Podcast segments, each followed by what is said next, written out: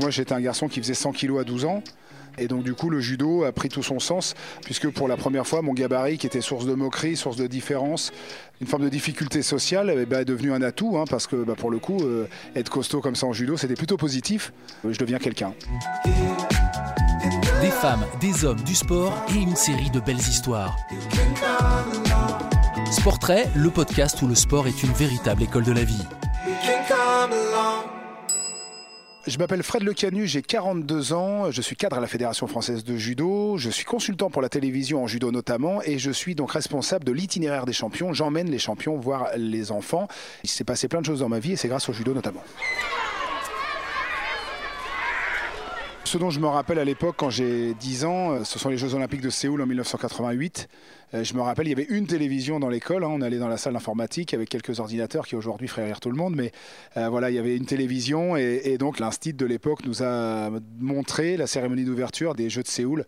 Et je me rappelle des tenues assez vives, de la musique assez forte. J'ai toujours eu un goût pour l'événementiel, pour le sport aussi. je me demande si tout part pas donc de cette cérémonie d'ouverture Séoul 1988.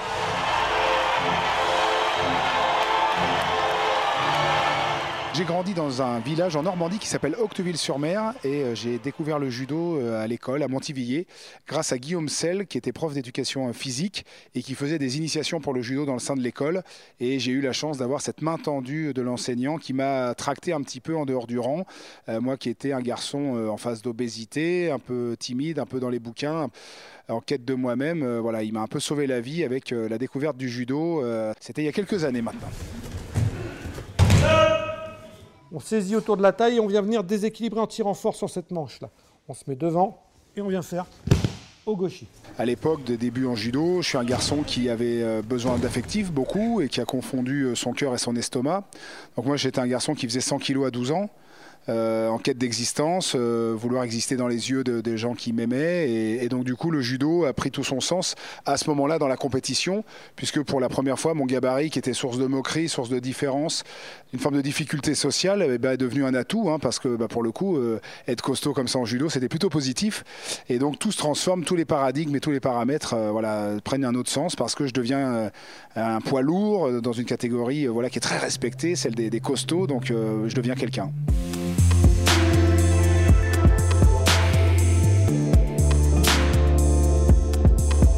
Ce que j'apprécie dans le judo avant tout, c'est les notions de partage et euh, les notions donc, euh, de contact étroit. On ne peut pas tricher en judo puisqu'on se tient. Et euh, quand j'ai eu mes premières années à haut niveau, il y a des gens qui m'ont tuilé, comme David Douillet par exemple, qui a été très important pour moi dans ma vie, qui l'est encore aujourd'hui. Mais les anciens, Ghislain Lemaire, Vincenzo Carabetta, savaient que j'étais un garçon courageux. Il y a eu toujours cette bienveillance autour de moi. Et donc ce que j'ai vraiment aimé, c'est cette fraternité. Voilà, ce côté un petit peu initiatique que donne le judo, où on se crée des frères d'armes. Et c'est vrai qu'au fur et à mesure qu'on pratique le judo. Euh, on chute, on se relève. C'est pas toujours facile, mais en tout cas, ça nous donne la voie, euh, la voie de la souplesse en l'occurrence. Alors la souplesse, c'est pas le grand écart, hein, c'est le fait de s'adapter aux autres et à soi-même et aux situations, bien sûr.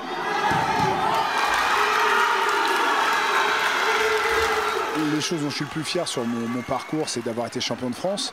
Euh, c'est mon Graal à moi. Euh, en plus, la petite anecdote, c'est que j'ai gagné le même jour que mon épouse. Donc, on nous appelait euh, en rigolant la famille en or. Donc, ça, c'était marrant. Et puis après, au-delà des faits individuels, il y a eu des grands moments sympas. Les universiades, on n'en parle pas beaucoup, mais les compétitions universitaires, c'était des vrais moments de bonheur.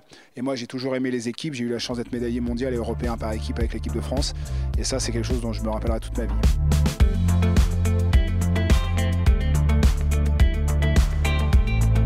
La fin de la carrière, elle est toujours difficile, c'est une petite mort. Moi, elle coïncide en, 2008 avec le titre de Teddy Riner qui devient champion d'Europe.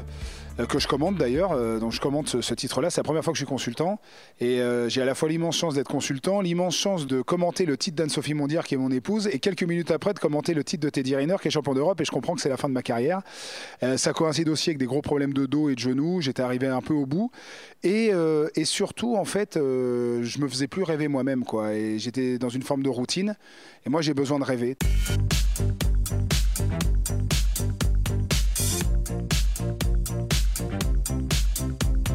Mon job de consultant en télé, c'est de donner des outils au grand public de la performance. En fait, ce qu'il faut bien comprendre, c'est qu'on est sur des athlètes hors du commun. Quand tu vois Roman Dico, quand tu vois Madeleine Malonga, quand tu vois toute l'équipe de France féminine, Clarisse Benienou qui est quatre fois championne du monde, toutes les athlètes là aujourd'hui chez les filles sont capables d'aller chercher une médaille d'or aux Jeux Olympiques. Et on oublie les garçons parce que les garçons sont solides et sur une journée tout peut arriver. Et, c'est ça que moi j'essaye de mettre en valeur, c'est-à-dire que quand j'ai quelqu'un qui est en difficulté, quelqu'un qui n'arrive pas à trouver de sens à sa vie, et eh ben en fait les parcours de ces judokas d'exception, ce sont des exemples pour donner des solutions. Regarde-le. Regarde-le comme il est en difficulté. Regarde-le, il a trouvé les ressources pour, euh, pour gagner. Regarde-le, il est mené jusqu'à 5 secondes de la fin. Et pourtant, il met le hippon sur le gong. Voilà, c'est juste de montrer au grand public que les solutions, elles sont là. Et le haut niveau, en fait, est là pour incarner ce travail qu'on a à faire sur soi-même.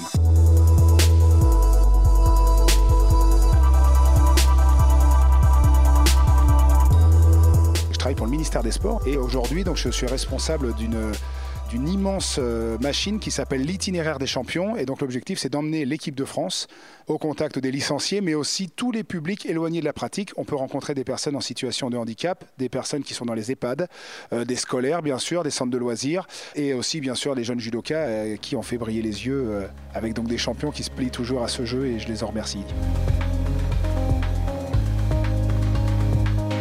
J'ai en souvenir donc une journée où on va dans un hôpital avec des enfants euh, extrêmement malades, dont certains sont en phase terminale. On sait qu'on est en train de leur dire au revoir, alors c'est très très compliqué à vivre. Et à un moment donné, j'ai Cécile Novak, championne olympique 1992, qui rentre dans une chambre et il y a un petit garçon qui lui saute dans les bras et qui lui dit Ah, c'est toi la championne. En plus, elle est en, tenue, elle est avec sa ceinture blanche et rouge, elle a sa médaille olympique et, Ah, c'est toi la championne, c'est toi la championne.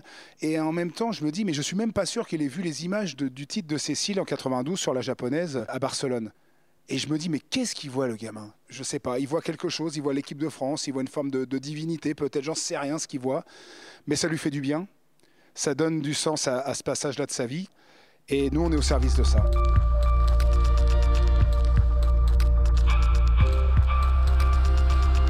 J'aime me voir comme un vendeur de rêves parce que le rêve ultime, c'est celui de, bien vivre ensemble. Qui est une universalité euh, dans la vie comme elle est sur le tapis de judo. Nous, il y a des grands, il y a des petits, il y a des gens qui ont plein de couleurs de peau différentes, euh, sûrement des gens qui ont plein de religions différentes, mais ils sont, on est tous judokas. On a tous une ceinture, on a tous un judogi, on est tous ensemble. Le judo m'a beaucoup aidé dans d'autres combats et, le plus grand combat que, j'ai remporté, je crois, alors le, loup est toujours là, donc il faut lui mettre une muselière, mais c'est le combat contre l'obésité. J'ai été compulsif sur la nourriture pendant des années, j'ai fait 10 milliards de régimes.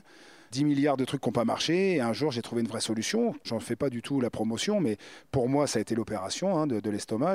Et aujourd'hui, j'ai perdu 55 kilos. Je suis en pleine forme. Et le judo m'a aidé. Quand, je suis monté dans le bus le matin pour aller à, l'hôpital, euh, pour me faire opérer, j'avais fait mon petit sac comme je faisais mon petit sac à l'époque pour les championnats de France avec euh, mes petites claquettes, euh, mon petit slip, mon petit truc, mon petit machin parce que je partais au combat. Et dans l'attitude, j'étais samouraï quoi, je suis parti voilà, c'était important pour moi, je voulais voir mes enfants grandir. Et je crois que cette détermination, ce courage là que j'ai eu, le judo m'a aidé.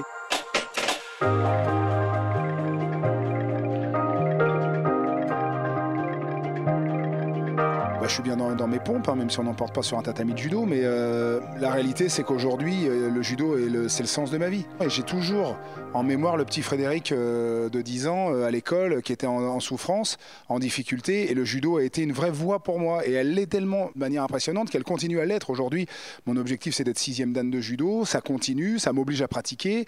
Et je suis au service de cette discipline. Et quand je regarde les enfants, quand par exemple on fait des animations avec la Fédération française de judo, où on a 1000 ou 2000 gamins sur le tapis, je vois des petits Frédéric et je me dis voilà, je suis là à ton service, regarde ce que tu peux faire, regarde la vie comme elle est belle, sors de ta zone de confort, fais-toi confiance. Moi, c'est ça que je veux dire aux gamins. C'est aujourd'hui, la société, elle est difficile, les moments sont difficiles. En ce moment, avec la Covid, c'est extrêmement difficile les contacts avec les autres. Mais voilà, il faut se faire confiance, il faut se battre, il faut se battre avec soi-même et, et se donner des objectifs et y croire, quoi. Croire en ses rêves.